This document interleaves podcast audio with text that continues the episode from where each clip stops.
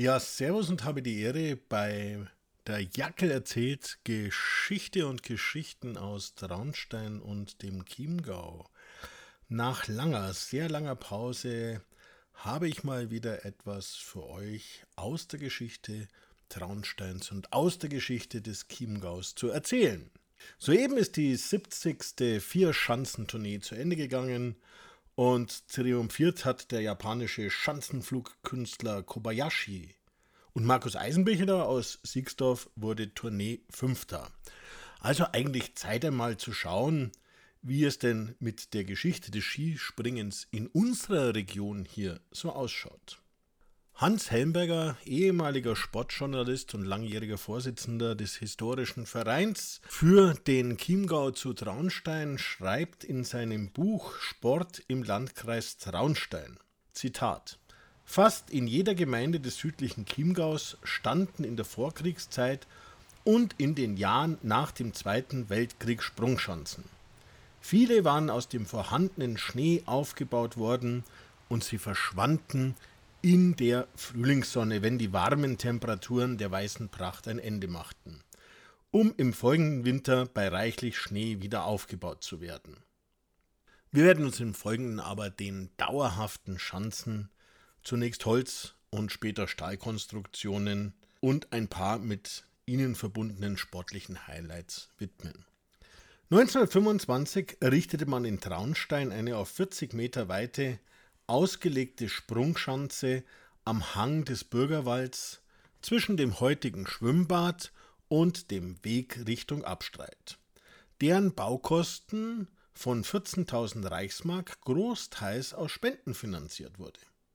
Der Skiclub Traunstein kam durch den Bau nicht nur der Bedeutung des nordischen Skisports in Traunstein entgegen, sondern durch die Sprunganlage war man von da an auch in der Lage, entsprechende Wettbewerbe durchführen zu können. Zudem hatte die Stadt mit dem weit über die Baumwipfel des Bürgerwalds hinausragenden Sprungturm ein neues Wahrzeichen. Im Januar 1926 fanden die ersten Probesprünge auf der neuen Schanze statt. Und bereits zwei Jahre darauf fanden am 28. und 29. Januar 1928 die bayerischen Skimeisterschaften in Traunstein statt. Leider war der Winter 27-28 aber ein sehr schneearmer. Und so musste das Wettkampfspringen um ganze zwei Wochen verschoben werden. Doch dann konnten die gut 2000 Zuschauerinnen und Zuschauer in eisigen Schneegestöber den wagemutigen Springern begeistert zujubeln. Sieger wurde der Kufsteiner Blomset mit Sprüngen von 36 und 33 Metern Weite. 1934 wurden die bayerischen Meisterschaften erneut auf der Traunsteiner Schanze ausgetragen. Und bis zum Ausbruch des Zweiten Weltkriegs fanden jährlich im Schnitt fünf bis sechs Wettspringen statt. Zu einem Umbau der Bürgerwaldschanze kam es dann 1949 und ca. 10.000 Zuschauer erlebten beim Eröffnungsspringen am 10. Januar 1950 den Sieg des Traunsteiners Xaver Diener mit 55 und 56 Metern. Den ersten Rekord auf der neuen Schanze stellte aber am gleichen Tag Franz Eder mit 57 Metern auf. Sieben Jahre danach stellte der erst vor kurzem verstorbene legendäre Weitenjäger Helmut Wegscheider aus Hammer mit 59 Metern einen neuen Schanzenrekord auf, der dann erst 1965 vom Berchtesgadener Helmut Kurz mit 61,5 Metern gebrochen wurde. In den Jahren danach gab es keine neuen Rekorde mehr, die Schanze verlor an Bedeutung und im August 1972 wurde die Sprungschanze am Bürgerwald gesprengt.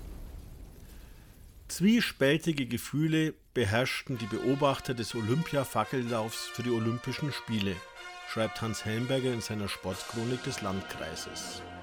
Für die einen, so Helmberger weiter, muss es ein erhebender Anblick gewesen sein für die anderen das bittere Ende einer Traunsteiner Sportherrlichkeit. Als in der Nacht vom 23. auf den 24. August 1972 die hölzernen Reste der einst berühmten Traunsteiner Bürgerwaldschanze auf dem Hochberg in Flammen aufgingen, war dies eines der Begleitfeuer für das größte olympische Spektakel im Chiemgau. Und auch wenn es seit 1962 zunächst neben der großen auch eine Jugendschanze am Bürgerwald und dann von 1979 bis 1988 am Osthang des Hochbergs gab, war die Zeit des Skisprungs in Traunstein vorbei. Schauen wir einmal in den südlichen Landkreis. In Ruppolding konnten bereits im Januar 1925 die Clubmeisterschaften auf der eigenen Adlerschanze in Meyer-Gschwend ausgetragen werden. Da sich der 1923 zum Sportwart gewählte Zimmermeister Toni Blenk engagiert für den Bau einer Sprungschanze eingesetzt hatte. Nach dem Zweiten Weltkrieg dann engagierte sich der Blenk Toni dafür, dass Ruppolding eine richtige Großschanze bekommen sollte. Doch der Bayerische Skiverband hatte sich ja dann für den Standort Oberstdorf entschieden. Verschiedentlich gab es Versuche, auch am Rauschberg eine Schanze zu errichten, die aber nicht verwirklicht wurden. 1958 erhielt dann die Adlerschanze einen Anlaufturm aus Stahl, der aber den Rekordschneemassen von 1964 nicht standhalten konnte und schlichtweg einknickte. 1965 dann bauten die Ruppeldinger in Meyer-Gschwend eine Jugendschanze mit Mattenbelag. Die Idee, eine eigene Großschanze zu bauen, hatten sie aber nicht aufgegeben. Da in Meyer-Gschwend der Platz dazu fehlte, orientierte man sich in Richtung Zirnberg. Unter anderem, weil es in dem Schneewinkel Euwer einen Schnee hat. So der Forstarbeiter Alfons Pichler bereits 1960. Nachdem alle notwendigen Genehmigungen erteilt waren, konnte im Dezember 1961 mit dem Bau der Zürnbergschanze begonnen werden. Und schon im Februar 1962 konnte man von der Großschanze springen. Und es war Helmut Wegscheider aus Hammer, der hier gleich mal mit 82 Metern noch vor dem Eröffnungsspringen den Schanzenrekord aufstellte. Diesen verbesserte er im Jahr darauf bei den deutschen Meisterschaften auf 101 Meter. Fast 40 Jahre lang fanden zahlreiche Wettkämpfe und Meisterschaften auf der großen Zürnbergschanze statt. Athleten bereiteten sich auf Olympische Spiele vor und manch Spitzenspringer hob dort vom Schanzentisch ab. 1992 war sogar der Weltcup in Ruppolding zu Gast. Bereits 1979 waren zwei Jugendschanzen gebaut worden und 1999 kam es zu einer vollständigen Umgestaltung der Zürnbergschanze. Und eine weitere Kinder- und eine Schülerschanze kamen hinzu. Im Jahr 2004 wurde dann ein Schanzenlift errichtet. Für Trainings- und Wettkampfzwecke stehen heute fünf Schanzen zur Verfügung. Die erste feste Schanze in Reit im Winkel, auf der man Weiten von rund 45 Metern erreichen konnte, wurde 1923 auf Initiative von Bruno Bieler beim Steinbacher Hof gebaut. Diese wurde dann 1939 erweitert und nach dem legendären Skispringer und deutschen Meister Franz Haselberger aus Reit im Winkel, der 25-jährig gleich in den ersten Tagen des Zweiten Weltkriegs bei Lemberg gefallen war, benannt. Nach dem Krieg fanden 1950 die deutschen Meisterschaften hier statt. Im Jahr darauf wurde eine Jugendschanze am Schwimmbad gebaut. Die Haselberger Schanze wurde 1957 durch einen Stahlanlauf modernisiert. 1966 dann erweitert und 1969 kam eine Mattenschanze und 1974 eine Schülerschanze hinzu. Zunächst wurden viele internationale Wettkämpfe in Reit im Winkel ausgetragen. Es fanden über 40 Weltcup-Veranstaltungen im Langlauf sowie in der nordischen Kombination dort statt. Heute jedoch ist der Ort aus der ersten Reihe der Veranstaltungsplätze verschwunden, da die internationalen Wettbewerbe immer aufwendiger betrieben werden, was sich kleinere Gemeinden heute gar nicht mehr leisten können. Über Inzell heißt es, dass dort gar ein jeder Ortsteil eine, wenn auch nur temporäre Schanze gehabt habe. 1934 gab es da auch ganz große Pläne für eine 80 Meter Schanze am kleinen Kienberg. Diese fiel aber dem Bau der Queralpenstraße zum Opfer. Im Winter 48-49 wurde dann aber die Schanze an der Mooralm eingeweiht, die jedoch nicht so langen Bestand hatte und die noch sichtbaren Reste des Sprungschanzenverlaufs hat dann 2008 ein Lawinenabgang getilgt. Weitere Sprungschanzen gab es in Bergen, links der jetzigen Talstation der Hochfellenbahn, und auch Siegsdorf hatte eine eigene Sprunganlage, die 1925 am Venusberg errichtet wurde, aber nur 20 Meter Sprünge ermöglichte zu einer Zeit der 40 Meter Sprünge. Wenn auch nicht wettkampftauglich, schien die Sixdorfer Schanze aber sehr beliebt gewesen zu sein. Mysteriös war ihr Ende. Verschwand doch das Holzgerüst des Anlaufturms Anfang 1945 auf rätselhafte Weise, so die Chronik Sixdorfs. Die Begeisterung für den Skisprung war im Dorf jedoch so groß, dass zwischen Siegsdorf und Höpfling eine neue Schanze, nämlich die Tannhäuser Schanze mit einer Turmhöhe von 11 Metern, zu dem ein eigener Skiaufzug hochführte, vom Skiclub in Eigenleistung größtenteils gebaut wurde. Im Januar 1950 fand das Eröffnungsspringen vor 2000 Zuschauern statt. Bis zum Winter 1962-63 flogen hier die Springer bis zu 51,5 Metern.